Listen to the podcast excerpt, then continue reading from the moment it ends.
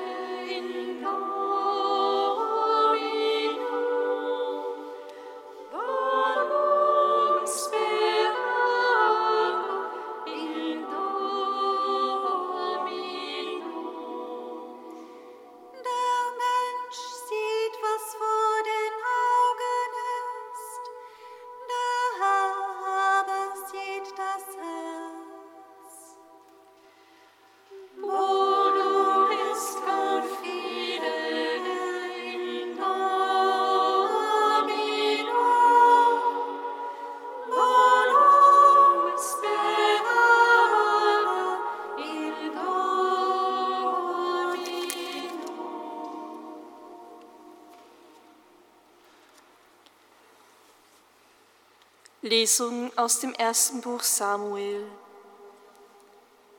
In jenen Tagen sprach der Herr zu Samuel, Fülle dein Horn mit Öl und mach dich auf den Weg.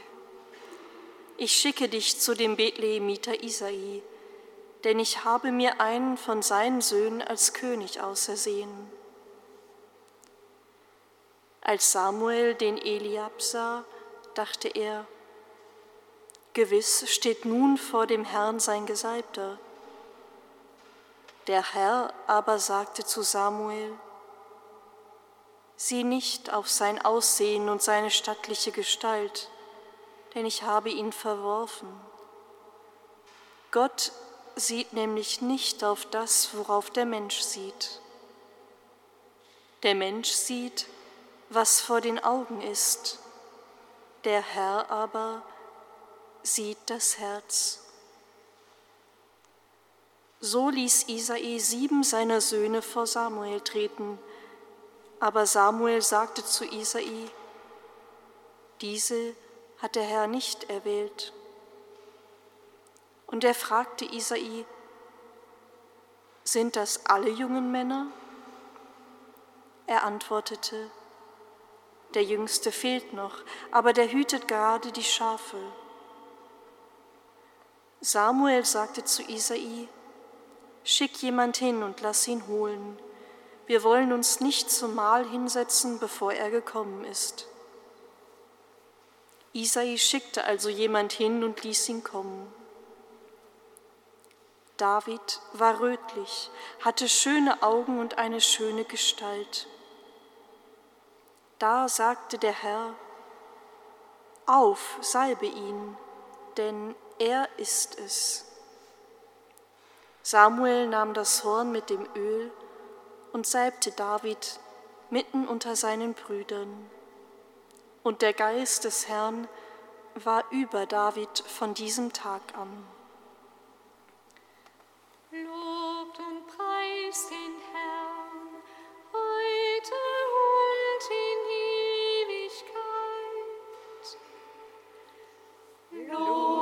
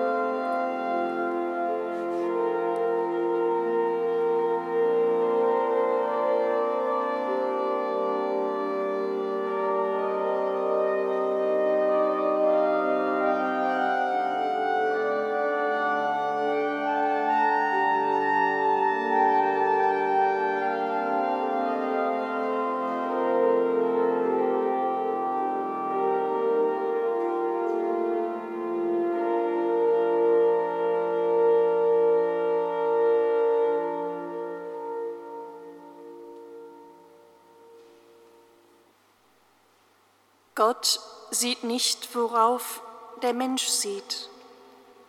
Der Mensch sieht, was vor Augen ist. Der Herr aber sieht das Herz. Diese wunderbare Aussage steht inmitten der Erzählung von der Salbung Davids zum König. An diesem vierten Fastensonntag geht es um das Sehen, um das Angesehenwerden, um eine Sehkorrektur, vielleicht auch eine Sehhilfe. Erinnern Sie sich an Ihren letzten Besuch beim Augenarzt? Mit Try and Error wird ausprobiert, wie hoch die Kurzsichtigkeit und wie weit die Weitsichtigkeit ist. Man bekommt in seine Testbrille immer wieder andere Gläser eingesetzt. Ist es so besser oder so? Das Ziel ist es, durch die Korrektur der Kurz- oder Weitsichtigkeit eine möglichst hohe Sehkraft zu erreichen. Nun, ja, der Mensch sieht das, was vor Augen ist. Gott schaut auf das Herz. Gott scheint da eine andere Methode zu haben als ist es so besser oder so? Ja, auch bei ihm hat es etwas mit Weitsichtigkeit zu tun. Samuel ist ein Hörender, ein mit Gott Lebender, ein Vertrauter, ein Intuitiver. Und so geht er los und soll nun sehen und erkennen, erspüren und hören, wen Gott sich als Königsnachfolge erwählt hat. Und Gott nimmt Samuel mit in die Seeschule des tiefen Blicks, des Herzensblick. Ja, wir sehen mit unseren Augen, wir nehmen andere und Situationen des Lebens oft an der sichtbaren Oberfläche wahr. Gott aber sieht anders. Er urteilt nicht, er ist frei von eigenem, er ist absolut gut und liebend und lebensfördernd. Er setzt in die Weite. Und dadurch legt er frei und setzt in der Tiefe des Herzens an und führt ins Leben. Ja, mit dem Herzen sehen lernen, nicht mit den Augen. Die Bibel kennt so viele Erzählungen von Menschen, die von Gott angeschaut werden und deren Leben sich dadurch zu mehr Leben hin verändert. Eine meiner Lieblingsstellen ist die der Hagar, eine Frau im Alten Testament, die so manches Päckchen in ihrem Lebensrucksack zu tragen hat. Voller Sorgen und Enttäuschungen flieht sie in die Wüste und hat dort eine Gottesbegegnung. Im tiefsten mit und in ihrem Leid von Gott erkannt, angeschaut, ernst und wahrgenommen, fühlt und erkennt sie sich selbst als angeschaut. Dies ist dieser heilende, lebensschöpferische Tiefenblick Gottes, der in die Weite und ins Leben setzt. Hager gibt Gott auf diese Erfahrung hin einen Namen.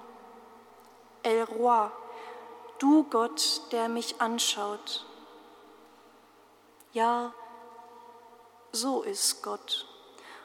Und er lädt uns an diesem Fastensonntag ein, in diese beiden Dynamiken mit hineinzugehen, mich anschauen zu lassen, heil zu werden, selbst wieder neu das Leben und lebendig machende sehen zu lernen und so selbst mehr und mehr Sehende mit tiefem Blick zu werden.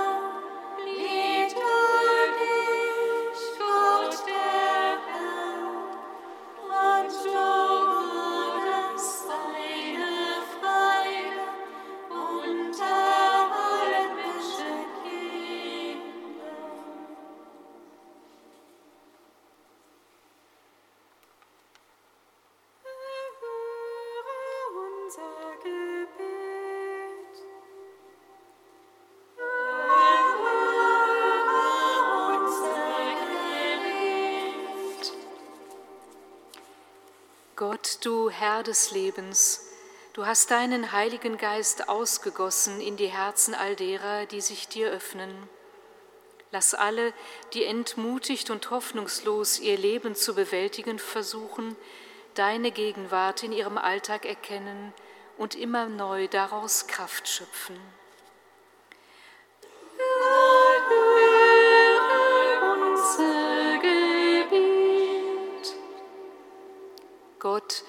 Quell der Freude, du schenkst Ruhe und Trost, wo Unruhe und Sorge überhand nehmen. Durchdringe mit deinem Licht alles, was in unserer Gesellschaft nicht dem Leben dient, und erneuere in uns und unter uns die Gabe deines Friedens.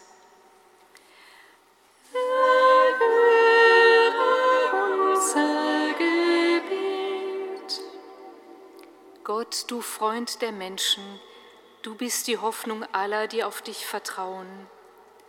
Segne und begleite alle jungen Menschen, die vor der Herausforderung stehen, ihr Leben zu gestalten und Verantwortung dafür zu übernehmen. Wir vertrauen dir in besonderer Weise heute Abend die Firmlinge an, die mit uns beten.